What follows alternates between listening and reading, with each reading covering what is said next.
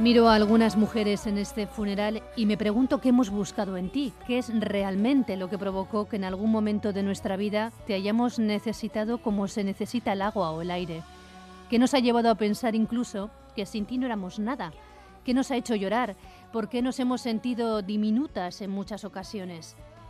Esa forma de amar tan poco saludable, tan dañina, porque hemos buscado en ti un amor que nos ha ido debilitando en lugar de buscar un amor que nos haga más fuertes, que nos haga creer más en nosotras mismas.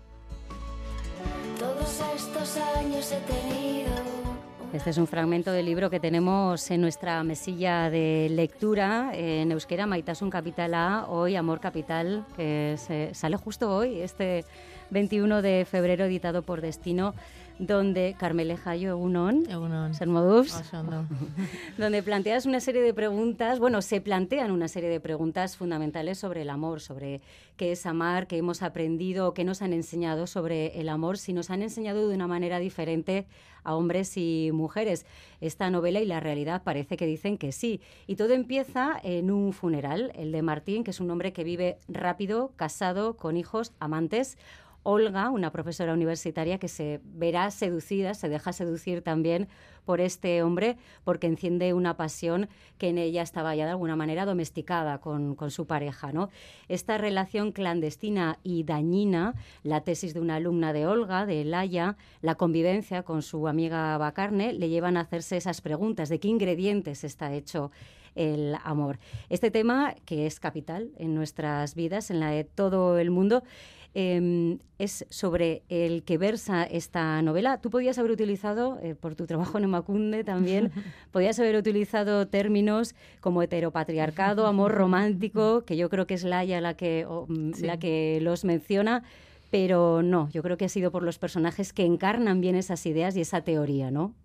Sí, he, aterrizado, ¿no? He querido aterrizar todo, toda esa teoría, digamos, porque el, libro sí que tiene unos pilares sobre los que se sustenta de, teoría, de, pensamiento eh, sobre el amor, etcétera pero no quería escribir un, ensayo, sobre el amor, ¿no? Es una novela, es una historia y, bueno, pues he intentado mantener esa, ese equilibrio, ¿no? Mientras estaba escribiendo, sí. Mm, para empezar, Olga, a la que le ponía voz nuestra compañera Olga Barrio, por eso la hemos elegido, es una mujer segura que, sin embargo, eh, con una autoestima, bueno, pues parece que fuerte, ¿no? Eso es lo que se entiende, que se enamora de Martín y este o ella, no lo sé, eh, se anula, se vacía, se hace pequeñita por la falta de tiempo que tiene esa relación, porque es una relación clandestina, porque cuando le plantea algún paso para ir un poquito más allá, pues él eh, le corta.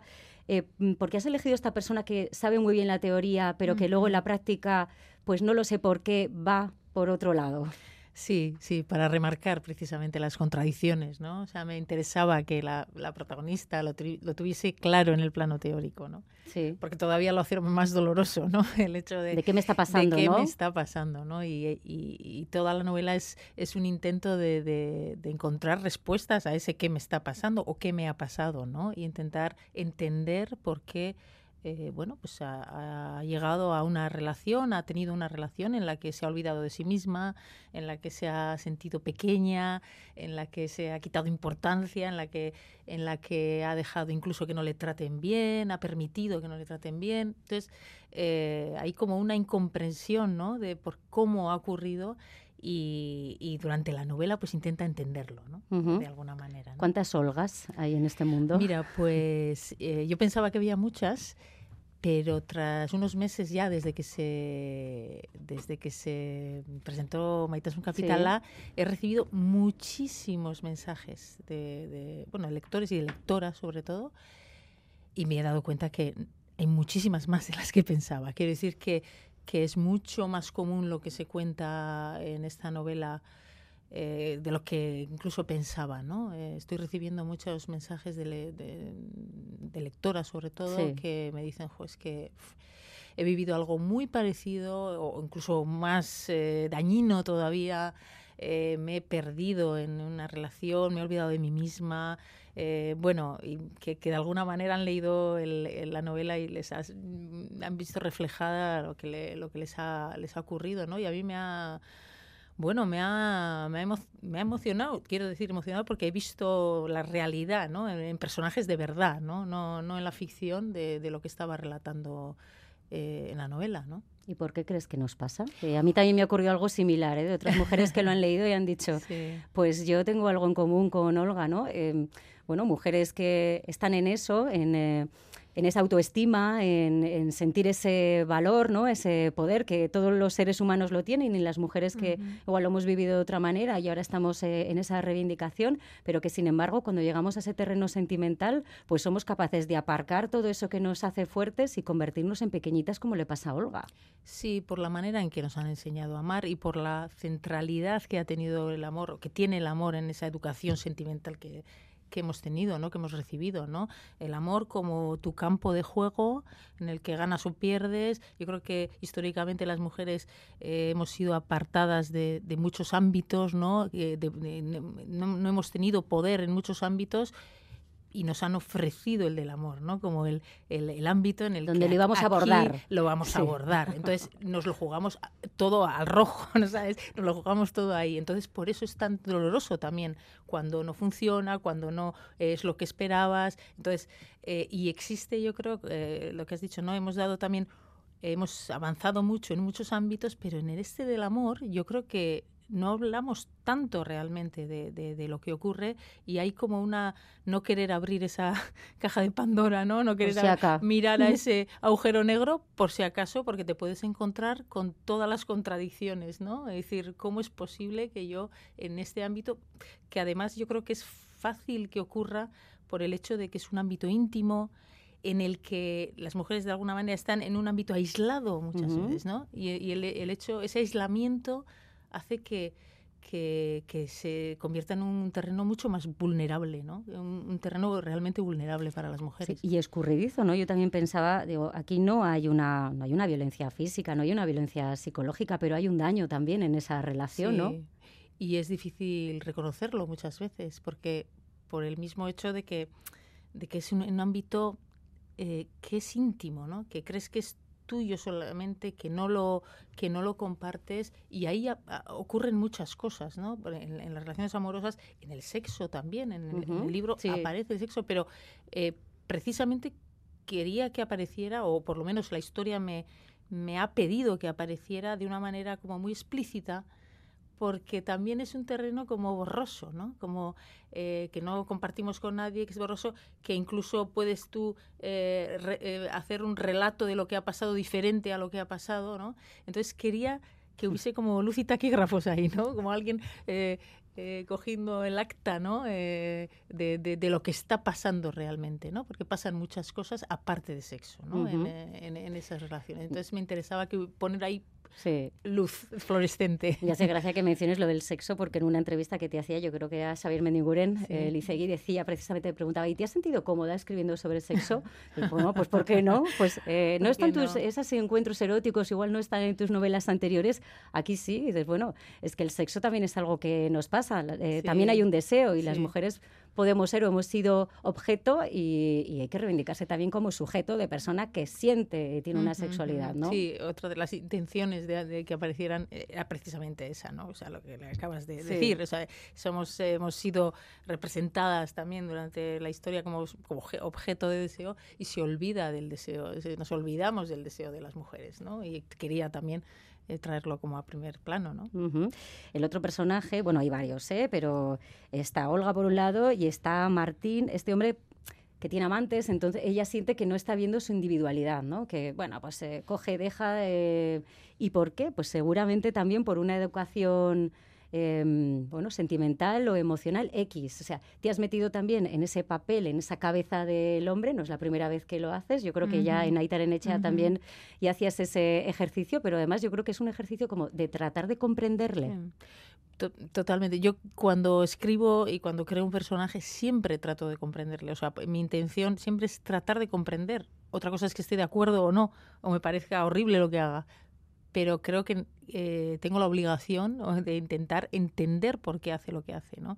Y en este caso también intento entender por qué actúa así, ¿no? Y también volvemos a lo mismo, ¿no? Volvemos a la educación eh, sentimental diferenciada totalmente, ¿no? Eh, mientras a nosotras se nos ha enseñado que es el centro de nuestras vidas, bueno, pues yo creo que a los, hombres se les ha enseñado que es una parte de, de la vida y creo que también se les ha educado en cierta medida eh, para que se defiendan del amor, ¿no? Así. un poco como... Para que no sufran. Eh, no. como, como este, este imaginario de, de ah, que te van a pillar, eh, esta, esta cosa que, que, está ahí, no, cuidado, que no te enamores porque es lo peor, te pueden pillar una mujer. O sea, un, esto de, de, cuidado, ¿no? No te metas ahí. Y a nosotros todo lo contrario, ¿no? De, de ahí, ahí vas a encontrar un reino de, de princesas, ¿no? Entonces claro, chocan dos formas de, dos formas de, entender el amor, que claro, es mm. difícil llevarlo a la práctica, ¿no? Oye, y la misma pregunta que te hacía sobre Olga, ¿cuántas hay en el mundo? Me has dicho más de las que pensaba y cuántos Martínez.